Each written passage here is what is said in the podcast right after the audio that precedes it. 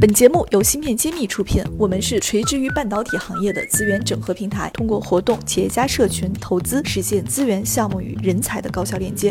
关注芯片揭秘公众号，我们与你共创国潮新生态。新年新气象，继芯片揭秘后，茄子会知识解密团队再次重磅出击，全新打造免费税法栏目“税眼看新闻”。这里有最专业的新政解读，最前沿的税法要闻。现在点击“芯片揭秘”主播页面，或者直接搜索专辑“税眼看新闻”即可收听，更有三十九个经典案例的进阶课程——税法故事会等着你。想了解更多，请添加文中客服微信号，入税法专属社群。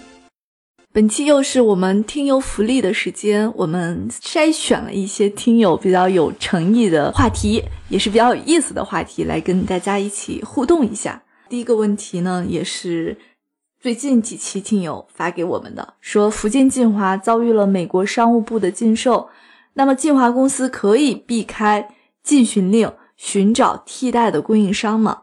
那么这个听友还是挺会思考的，他直接在提计划想解决问题。那么请我们院长来做一些解答。啊，实际上情况确实比较严重。嗯，我们看全球设备的制造商，集成电路芯片制造商，美国占到了差不多四成，百分之四十。然后其他呢有日本的，有欧洲的。那么国内现在能够做集成电路设备的公司，实际上不到百分之十。那么，当然低端的可能会比例高一点。那我们现在比较先进，比如说十二寸生产线里面的国产设备的比例还是不高，我的感觉是不到百分之十。那么这样子的话，我们要找替代是一个漫长的过程。可以，这个可以有。那我认为是一个危机，就是也是一个危险、威胁，也是个机会。也就是说，大量的国产设备公司就有机会了。原来是国外的月亮比中国圆，我们就用只要进口设备。但是今天进口设备可能供不上，买不到，那么国内的设备供应商就有机会。但今天很客观的说，我们国内设备供应商的能力水平是和国外还差很多的。那么这不要紧，我们可以慢慢去改进，因为所有的产品你不用，你就不知道哪哪里需要改进。那么用了以后，你就提出改进方案意见，那么自然。我们足够聪明、努力的话，都会改进的。其实有一些好的设备公司，包括上市公司，已经开始在中国各个地方已经展现出来。我们期待这些设备公司能够尽快的发展。包括像之前我们提到的尹志尧博士的中微的这个相关的设备，对吧？其实也是可以在这一轮竞争中去考虑到，帮助我们更多自己的这个国产的。代工厂去实现一部分国产替代，来减少一些压力啊。是的，中国比较弱的、比较竞争力差的，不光是设备，还有材料。所以，材料、设备、配件，还有化学药品，都是很有机会的。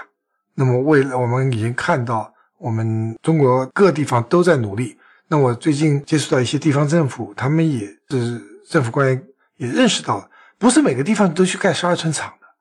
他说：“我们如果用我们的特色专注化学品的开发，那么可能我们能走出一条路来，投资也没那么大。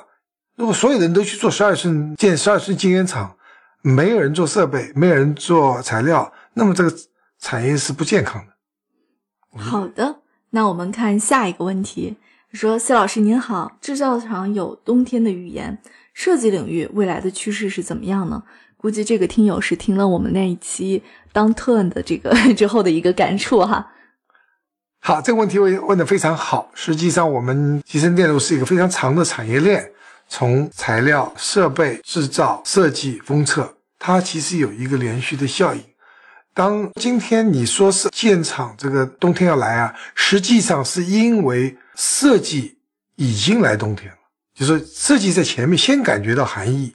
那么感觉到含义的时候呢，他就开始订单减少，就不给晶圆厂下订单了。那晶圆厂看到订单减少呢，它扩厂的速度在减慢，是是这样一个程序。那么今天是最先感受到的，实际上设计，然后今天感觉到，马上下一步感觉到就是设备，因为你一旦你扩厂的计划开始减少或者是减慢呢，那设备公司的订单就少。所以你去看最近全球的设备公司的股票都不好，就他们已经感觉到，就是说设计公司已经冬天来了，制造厂的冬天快要来了。那么未来呢，设备厂的冬天也会来的，是它有一个延迟效应。所以这也是从上游逐步传导到下游的一个正常的供应链的过程哈。所以很多很聪明的人就会做这样分析，能看看出这些不同产业链的公司的股票呢，会此起彼伏的有这个效应，会会有把这个曲线做出来，还是关联性非常强的。芯片揭秘栏目组现将每期音频整理成文字，并在公众号发布。想获取文字版内容，请关注公众号“茄子会”，更多精彩等着你。好的，那我们再看下一个问题。这个朋友呢，给我们写了好长的一段话。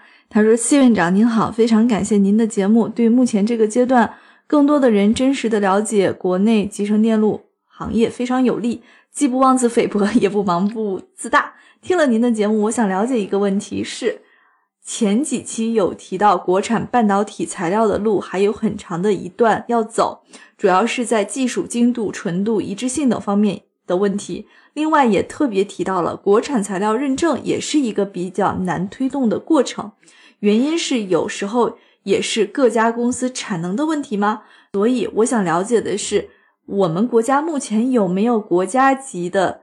大型的第三方认可的半导体实验室（括号像您年轻时待过的那家），那么统一来帮助实现认证，这样对半导体材料的国产化会不会助力一把？感谢。那这个问题应该是我们的老听友了，否则不会问的这么详细，连您年轻的时候大家都提到了。是真正让，我们喜马拉雅这个节目听了很多遍、很多次的，一直在跟随的。确实，我想这位听众所说的是 s y m a t e c 也就是说我在 Intel 的时候被派到国家联合实验室这样子。s y m a t e c 那是一九九二年到一九九四年的事情，确实那时候我还很年轻。那么那个 s y m a t e c 起到很多作用，就是说是。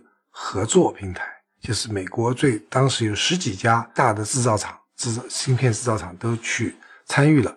那么确实，我们也在评估各种各样的设备、各种各样的化学药水材料。那么我们会有评估报告，这个报告当时是给所有的会员公司分享。在中国借鉴，中国今天还没有，我们值得这样做。那么产，我们现在中国有各种各样的产业联盟，特别是集成电路产业有。行业协会、产业联盟，但实质性的做这样工作的很少。我大多数是春节开个晚会，呃，庆祝一下，开个年会，呃，交流一下信息，但没有做认证这样一个工作。我说这个听友的建议非常好，我希望这个话呢，这个建议呢，我们工信部的主管部门能够听到，能够真正牵头建这样子一个认证中心，让各种各样的材料、设备、配件。还有我们的化学品都能够有一个认证的一个平台，那么这样子的话，大家也知道谁做的好，谁也不好。否则现在啊，都是拿着你的产品去推销，你说你很好，但是客户呢持怀疑态度，或者客户需要很长时间才能接受。但如果有这样一个大家认可的一个认证平台，有这样证书，我相信无论是设备供应商还是设备的使用的。公司都会很高兴，起码有一个起点了，就像一个文凭一样，进了一家公司，说：“哎，我有清华大学硕士文凭，那起码给你一个起点，嗯，证明你是有一定能力的。”所以我说，感谢听友的问题和建议，我们希望尽快能够看到中国的这个认证集成电路芯片产业的认证平台出现。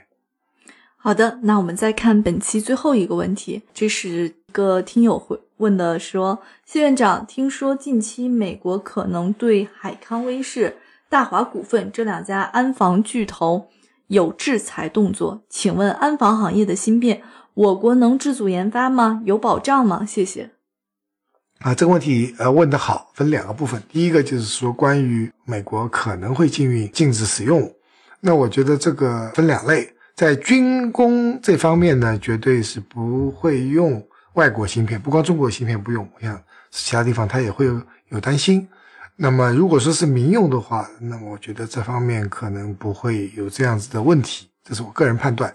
第二个就是关于监控设备里面的用的芯片。其实，在监控设备里的芯片呢，分两大类，一个是图像传感器，就是 CMOS image sensor，就是采集图像的；还有一个呢是后面的信号处理的芯片。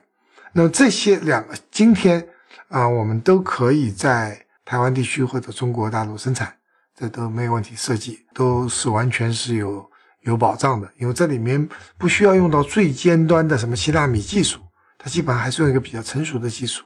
那么另外呢，还需要很多软件、呃硬件的配合，所以这方面倒不用担心。而未来我们展望一下，也会出现因为物联网的来临啊，特别是无人超市，它会需要巨大巨大量的监控啊，或者是不光是监控，还是要采集数据或者分析，或者是做出决策的这样子一个系统啊。那么这个应用可能是手机的呃一百倍或者更多。那么未来我们期待这样子的物联网装置，呃，无所不在。而中国这几个公司啊，这方面的公司大有发展前景。这个问题提得非常好，不用担心。我们真正应该担心的是如何发掘更多的应用。对，谢谢。其实军工领域我们还是比较安全的。是。好的，谢谢大家。这就是本期我们的留言精选部分，也欢迎。我们的听友持续的跟我们进行互动，也欢迎听友经过我们这么长时间的持续的跟随，能加入我们芯片揭秘的粉丝群。那么具体入群的方法呢，是欢迎关注我们的公众号“茄子会”，那里边会有具体告诉你入群的方法。谢谢大家，下期再见。芯片揭秘栏目组现将每期音频整理成文字，并在公众号发布。想获取文字版内容，请关注公众号“茄子会”，更多精彩等着你。